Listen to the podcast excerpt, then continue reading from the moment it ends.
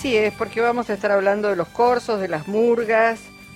Uno siempre tiene la sensación de que han tenido temáticas este, plebeyas, populares, críticas al statu quo, pero hay de todo. Escuchamos esto de Coco Romero que es bellísimo y tiene una poesía y un encanto fenomenal. Vamos a hablar de los orígenes. Hoy criticábamos a, a López Murphy que decía que el gobierno de la ciudad no tenía que financiar más corsos, que se cortan las calles eh, que los vecinos se sienten molestos. Estoy segura que si estuviera en Venecia estaría con, no sé, si decir las plumas o una mascarita o disfrazado, etcétera, etcétera. Eh, me parece que este, la, la murga, el carnaval, el corso, todo eso tiene que ver con tradiciones muy antiguas, con la cultura popular. Y está en línea Alicia Martín, es licenciada y doctora en antropología de la Universidad de Buenos Aires. Hola Alicia, ¿cómo va? ¿Qué tal? Buenas tardes y feliz carnaval. Ay, muchísimas gracias. Bueno, eh, es una es una fiesta, es una celebración antiquísima, ¿verdad? Sí, desde ya. Y además, este, hacer ese tipo de comentarios en una ciudad que tiene el, el segundo o tercer presupuesto nacional y donde además este, habría que ver ot otras líneas de presupuesto por donde hay fugas, es este, un poquito mezquino, ¿no? Eh, es una fiesta que en la ciudad se viene festejando desde la época de la colonia, imagínate. Por supuesto han ido cambiando las formas, han ido cambiando incluso los contenidos, uh -huh. pero um, tiene una antigua raigambre y además fue una fiesta muy... Eh, digamos, sostenida por los sectores populares, eh, porque es el gran momento de expresión de la creatividad popular. Y de la calle, de tomar el espacio público. De hecho, yo tengo la sensación que se asemeja mucho a otras fiestas donde todos se, todos se mezclan a, allí. Exactamente, sí, es el mundo del revés, digamos, así como lo cantaba Marilena Walsh. Uh -huh eso pasa en el carnaval. Por eso también eh, suele provocar desconfianzas en los guardianes del orden, porque es una fiesta irreverente, es una fiesta donde la gente expresa lo que siente, lo que le pasa. Y vos sabés, eh, Luisa, que en, en términos de poética, el Carnaval de Buenos Aires tiene una poesía riquísima, eh, en muchos casos con una picaresca pesada, digamos, pero en otros casos con una, poes una poesía muy lírica. Eh, la murga porteña reconoce cinco géneros de canción uh -huh. y entre ellos está el homenaje, que es una canción emotiva, seria. Yo he escuchado homenajes a los héroes de Malvinas, homenajes a los desaparecidos, homenajes a, a Héctor Oestergel.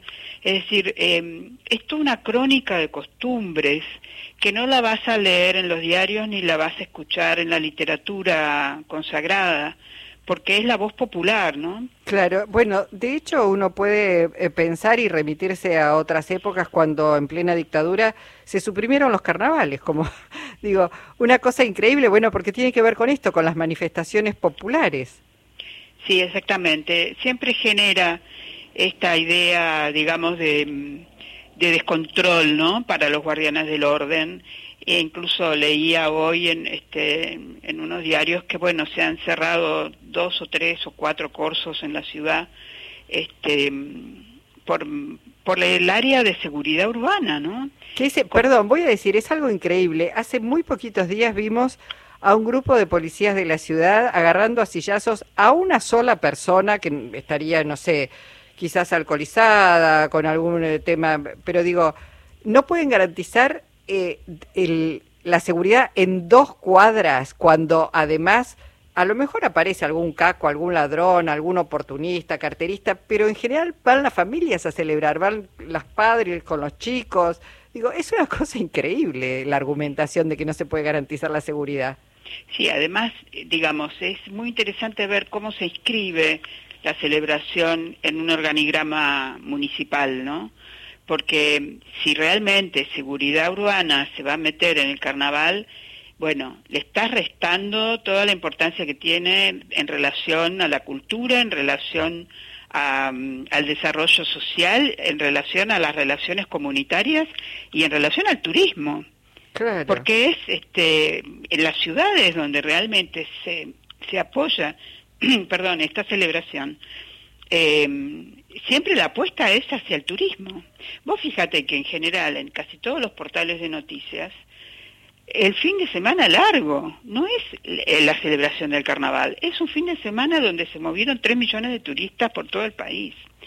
Entonces vos te das cuenta que en el imaginario oficial, digamos, el carnaval tiene un lugar muy reducido. Sin embargo, vos sabés, mientras te escuchaba, Alicia, pensaba en Horacio Rodríguez Larreta viajando a Jujuy para celebrar el carnaval, pintándose, bueno, cumpliendo todas esas tradiciones de entalcarse, enharinarse la cara, etcétera.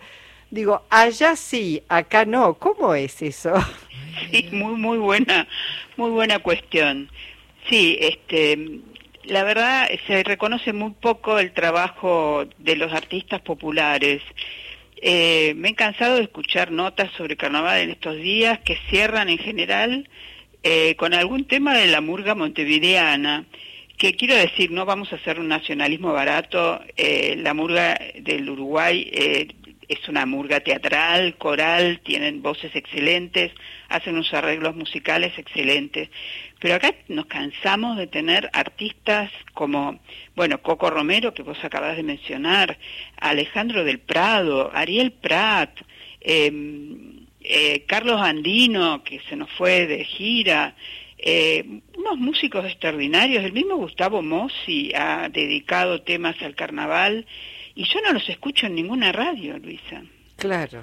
Sí, bueno, hay, hay algo allí que, que, está resonando mal porque, insisto, de pronto están los carnavales en Jujuy muy celebrados, están los carnavales en nuestro litoral, el de Gualeguaychú, en Corrientes también muy celebrados.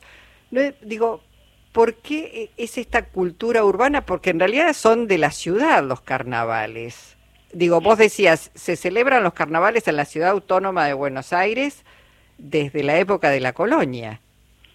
Sí, es una fiesta municipal en general el, carnaval, ¿viste? Cuando se habla del carnaval de Bolivia, en realidad es el carnaval de Oruro, y cuando se habla del carnaval brasileño, en general la gente se remite al carnaval carioca. Eh, es de orden municipal porque todavía mantiene esa vieja territorialidad que viene desde la Edad Media, ¿no? Donde vos en general interactuabas y tu vida se desarrollaba en un territorio determinado. Y es muy interesante porque estamos en plena época de globalización, de desterritorialización, y cuando vos te encontrás con una celebración, eh, ¿en qué momento se vive un barrio en la ciudad de Buenos Aires? en estos días. Ya ni siquiera vas a la escuela dentro, muchas veces dentro de tu mismo barrio. Antes, bueno, yo tengo unos cuantos años y los niños íbamos a la escuela del barrio, a nadie se le ocurría viajar. Por ahí sí en el secundario, pero no en la escuela primaria. En este momento, si hay un momento o hay un espacio para vivir el barrio y encontrarte ahí quizás con un vecino o con el dueño del comercio eh, o, con el farmacéutico, es este en el carnaval. Alicia, ¿y, y cómo, bueno, cómo han evolucionado? Porque a, días pasados planteábamos a nuestros oyentes, todos y todas tenemos el recuerdo de el juego con agua en la tarde, con los baldazos, los pomos, las bombitas, bueno, todo esto, y después a la noche ir al corso, te llevaban al corso, disfrazarse, etcétera, etcétera. ¿Cómo ha evolucionado eso? ¿Se sigue jugando al agua? ¿Eso pasó a segundo plano? ¿Ya no se juega más? Eh, en esta era de la globalización y de, las redes sociales, ¿qué, digamos, ¿qué ha cambiado? Y cambió exactamente esto que está señalando, las relaciones interpersonales. Mm. Y además cambiaron también las relaciones intergeneracionales. es decir, eh, en general los niños ya eh, desde que se inician en las pantallas empiezan a tener relaciones con otros niños de su edad. Em, por eso también esta celebración es tan interesante como se festeja en, las grandes ciudades, porque en estas agrupaciones carnavalescas vos ves ahí este, una interacción intergeneracional. Que, dura que dura mucho más y perdura mucho más allá de los días de carnaval, porque en realidad trabajan todo el año eh, con las, ensayando las canciones, ensayando los pasos, preparando los trajes que van a utilizar después en el desfile, con las carrozas, etcétera, etcétera. Es mucho, digamos, es mucho más que los cuatro días de carnaval. Exactamente.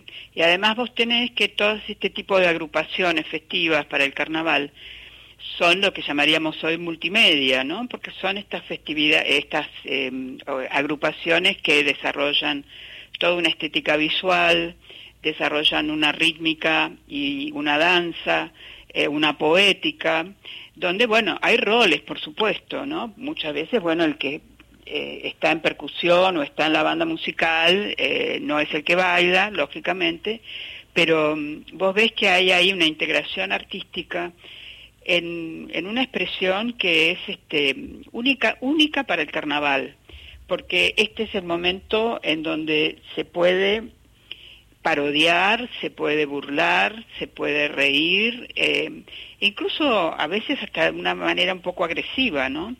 Eh, decía un gran estudioso ruso del, de la cultura popular cómica que en el carnaval no hay espectadores, porque o te gusta y estás adentro o no te gusta y estás afuera.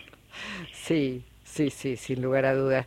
Este, eh, el caso de López Murphy está afuera, claramente está afuera de los carnavales. El caso de la reta creo que está parodiando que le gusta pero no le gusta. Digo, eh, es, eh, es una simulación, es un acting, me parece, vinculado al carnaval. Si no, lo estaría promoviendo aquí en la ciudad que gobierna. Exactamente. bueno, eh, de todas maneras uno piensa, más allá de los intentos, el carnaval siempre renace, ¿no? Porque tiene que ver además un poco con esto, ¿no? Con, con el renacimiento, me parece, el carnaval. Bueno, en, en, sus orígenes, digamos, o los primeros registros que vienen de la época de la Edad Media en Europa, es este un rito de muerte y resurrección, así se llaman porque son los ritos de renovación de la naturaleza. Por eso este, es un tiempo cósmico, lo llama Bastín, dice, es el, el, ritmo, el cíclico, el tiempo cíclico, donde la naturaleza vuelve a renacer. Y por eso los temas carnavalescos son, se van repitiendo en los distintos lugares donde se festeja, ¿no? Cuando llega a América el carnaval, se superpone y se integra o le da cobijo a los antiguos rituales precolombinos. Eh, en todas las sociedades se han festejado siempre estos momentos de renovación de la naturaleza. Y por ejemplo en Salta hay un carnaval muy interesante que es el arete, arete guazú, lo llaman también, de los chané, que en realidad es una celebración a los antepasados. Era el mm. momento en que los antepasados venían al mundo, de los vivos para eh, pedir rendición de cuentas, ¿no? Y para acercarse a los, a los que no conocían. Eh, por eso se fabricaban máscaras especiales para, eh, digamos, para personificar a esos espíritus y, y, se destruían después del carnaval. Bueno, por eso, como decimos, el carnaval es este, muerte y resurrección de alguna manera también. Eh, Alicia, y como es así, eh, seguiremos celebrando hasta el último minuto este carnaval y nos vamos a ir con Omar Gianmarco que dice, nada se queda en el mismo lugar, los carnavales tampoco y volveremos el año próximo por más seguramente. Seguramente, así sea. Te mandamos un abrazo, gracias eh, por tu participación en Encuentro Nacional. Gracias a ustedes por acordarse de nuestros artistas. Se mueven las galaxias, se mueven los planetas, aunque parezcan quietas, se mueven las estrellas, girando sobre un eje, se mueve la Tierra, lo dijo Galileo